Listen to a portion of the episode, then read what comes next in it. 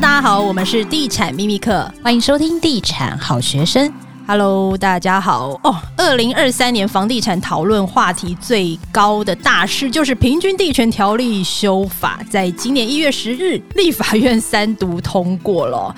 那就当大家在关注预售屋禁换约和法人买住宅限制的种种问题点，哎，花进群就说了，预售屋禁换约没有涉及过往的问题哦。法令上路之后，购物客买预售屋才会有禁止转售的限制。也就是法印上路之前啊，买预售物的投资客啊，免受这个预收换约的限制。那对于近期的预收市场有哪一些变化呢？这一集同样邀请到我们的好朋友房市专家小甜心徐嘉欣。Hello，听好，还有 Sam 好哈。这个好久不见了，对，你要问这个问题，我们都忍忍不住叹了一口气。对，因为我知道，其实你常被邀受邀参加那个政府机关的相关的政策会议。诶，能不能分享一下这个平均地权法令这个过程当中哦，躺在这个立法院八个月后，诶，怎么又突然死灰复燃了？就是选坏了，哎，我是不是太直接？讲真话，我们好学生可以讲真，话。我我先讲两个事啦，就是说，第一个是呃，这个平均地权条例修正的话，其实我们业界，我我大概知道前辈们大概也没有被找去了，我们也没有去。那反正出来之后，就从去年的从二零二二年的四月份嘛，开始一路躺到了七月份。然后长到七月份，为什么会特别把七月份的事情讲出来呢？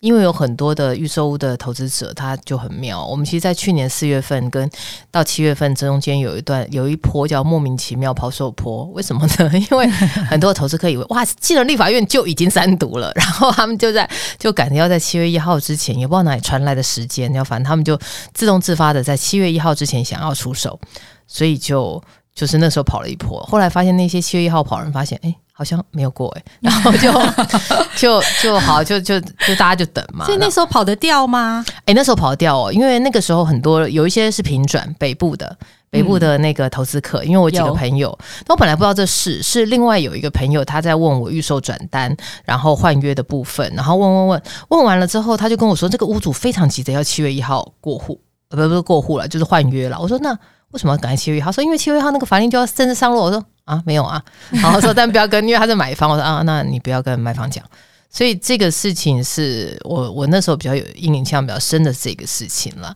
那因为他一躺就躺了，像刚刚听你讲的，躺了八个月嘛，哈，那躺了八个月之后，后来就是因为选举，那本来是希望选举可以让他过，因为那时候已经是九月会期了，结果。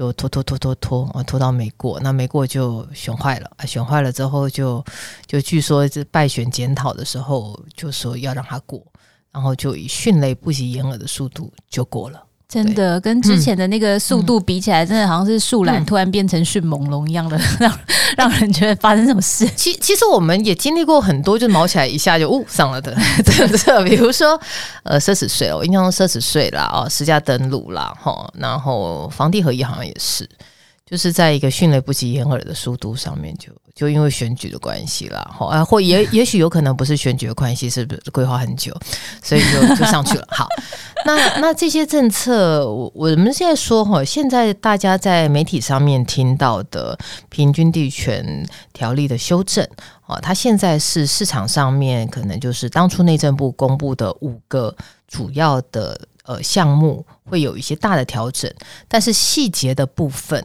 还要有施行细则出来，但施行细则还没出来，所以约莫部里头是说大概可能还要三个月吧。是、哦，所以就大家就就加油喽。嘿，最近部会应该是蛮忙的啦。吼、嗯，对，因为这些细则上面的认定上的确是有点困难。嗯嗯，而且这一次就是有一个法条是关于这个预售物的禁止换约，那也就是说，这个宣告这个短期赚价差的时代是结束了。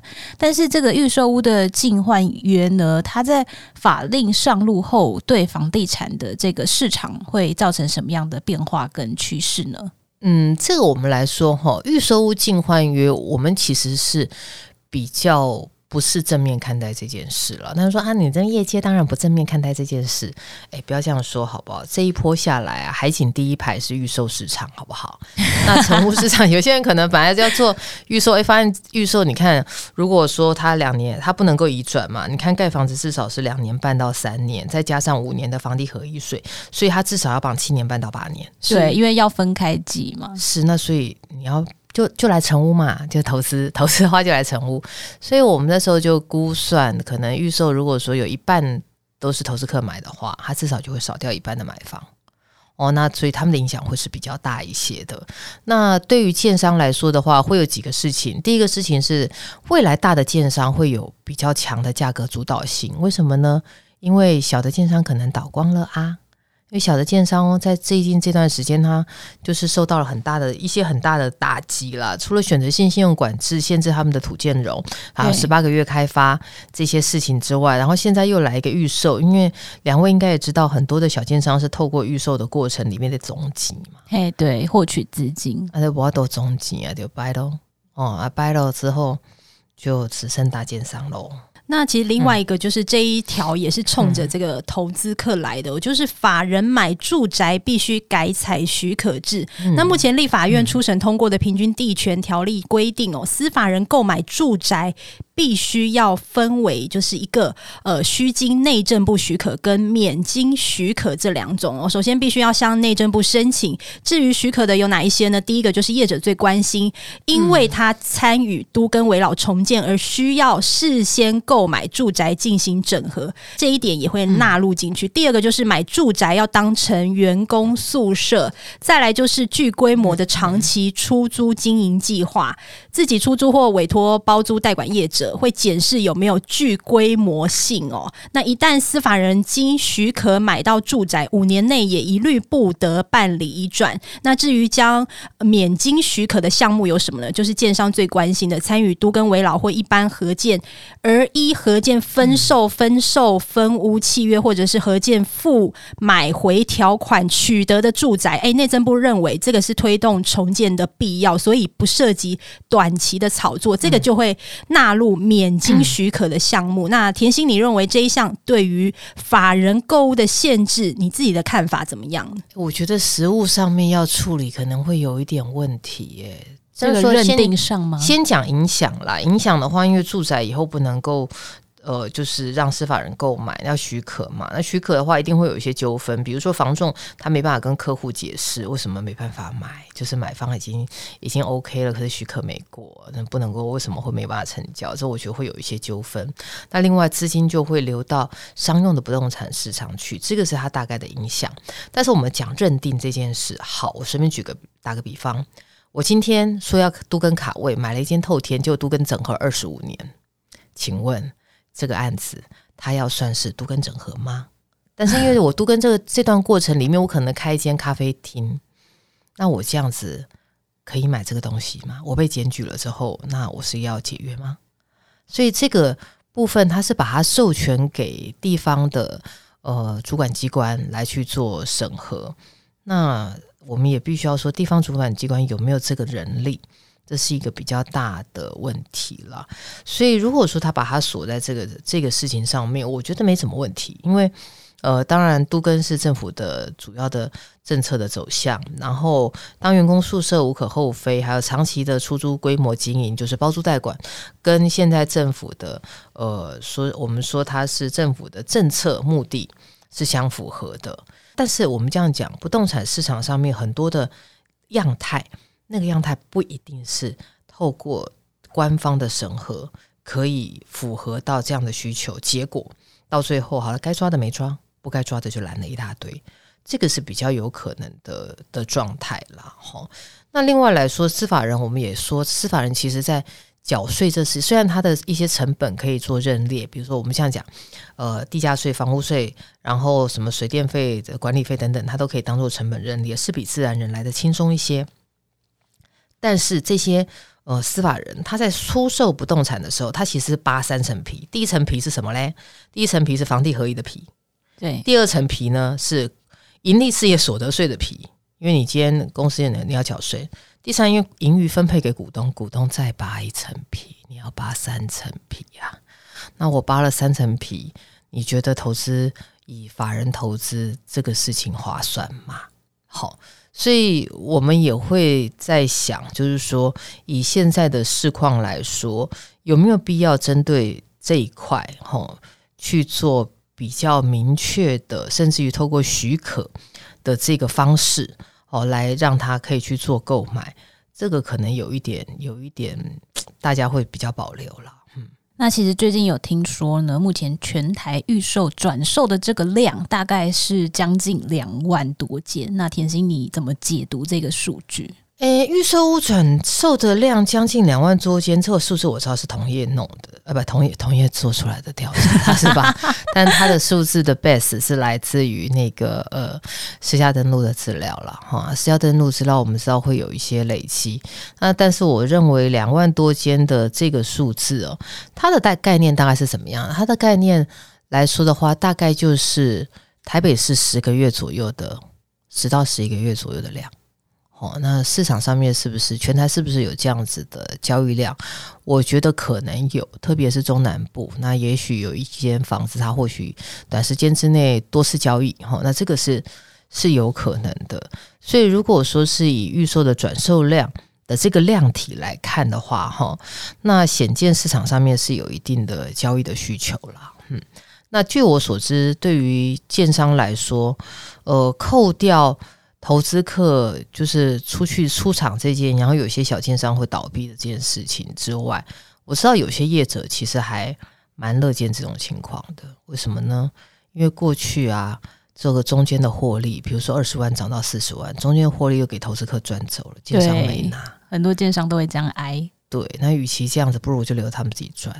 好，那只是说这个会是一个我们呃以前到现在来说比较大的。购买的形态的转变，好，那这个是需要需要大家去慢慢的适应的啦。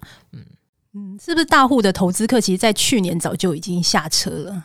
其实大户的投资客哦，大概在二零二零、二零二一年左右，大概就不再看了了。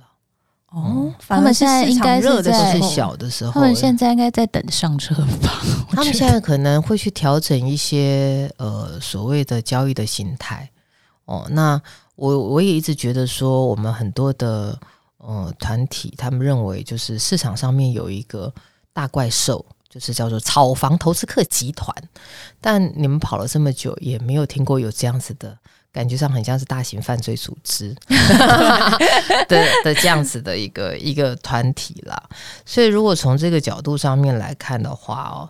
终究不动产要避免这种炒作资金的进入，大概也只有它没办法获利，或获利很小，划不来哦，才会有这种所谓的投资者的出场哦，不然只要还是有一定的获利的话，都会有一些机会跟空间。就像我们那时候在说，他不是说那个预售屋要移转只能够跟配偶直系血亲嘛，对不对？的这种身份嘛，我们那时候就马上就有人就说：“哎，那这样的话，我需要跟买方结婚，先假结婚，先假结婚，或是收养买方 这类的一个荒谬，这个荒谬，这个可以吗？这钻漏洞哎！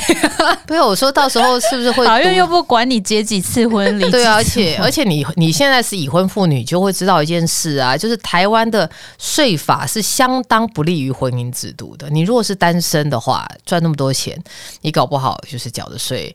的那个负担还没有，就是两个人在一起，特别两个如果都是上班族的话，嗯，税的负担其实是很重。我们就房间有很多很多朋友啊，就可能也是假面夫妻啊，这样讲不好意思，就是就就就有一些就说是税太重等等的因素，哎，就离婚了啊。通常假离婚就变成离婚，哎，这个还是真的有听过哎，为了税的部分，什么用节税离婚？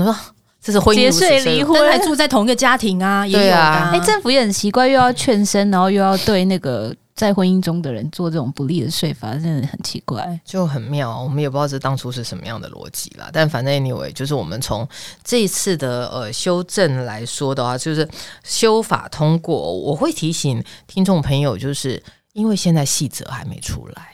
所以未来会不会有一些改变？有可能，就像这次呢，这现在是代理部长哈，花部他就讲说，呃，对于未来的这个不动产的预售屋移转不溯及既往，那不溯及既往就有学问了。第一个是签约不溯及既往，还是以建造不溯及既往？如果是签约不溯及既往，好吧，那就是现在签约的人就恭喜大家喽。那但是如果说就建造不溯及既往哦，那就恭喜现在各位在市场上面看到所有的案子喽，你们就是拥有了尚方宝剑，然后有一个天下无敌的，就是绝对优势喽。哦，因为这个是或许他在修呃细则的时候，可能要特别留意的啦。嗯，的确，这个细节上面还有很多值得讨论的哦。好，那其实我们蛮多听众还是以自助客为主的啦。如果最近他想要进场买房，你认为他要注意哪一些事情呢？诶，第一个的话，其实成屋影响不会太大哎。吼，那预售的话，就是小心建商倒掉啊，因为现在一定会有人觉得自己换到很便宜的单，然后结果。就剉赛，剉赛，就预售就倒掉，公司建商倒掉，所以我觉得安全性是最要紧的。二零二三年会是二零一六年之后最佳议价时机，所以如果说你真的要去呃买房子的话，那你就在这个时机点去稍微把握一下，然后可能比较积极的去议价，问了银行建价的呃价格，然后再来去做出价。我最近有很多的朋友，他们出价出的很漂亮，诶。就是它的价格成交的比银行建价还要低哇、哦，嗯，所以而且都是我们大家觉得就是诶，就是很是一是中古屋吗？还是中古屋成屋？好，有有一个是有有几个是老公寓，好，那有一个比较特别是在呃信义计划区的套房，好，那的它的建建估的银行的建估的价格跟它实际成交的价格大概还有一些差距，嗯，哦、所以大概。层数大概几层？跟就是假设这个房子可能屋主开一千五，哈，然后到最后可能成交到一千一、一千二，然后那银行建价建到一千三，大概是概念是这样。嗯，的确，最近是一个蛮好议价的一个时机点哦。那既然谈到议价，我们下一集就要来聊中古屋的杀价时机到了吗？好，那我们这一集就先结束喽。好，那我们谢谢甜心，那我们下一集再见，谢谢拜拜。拜拜。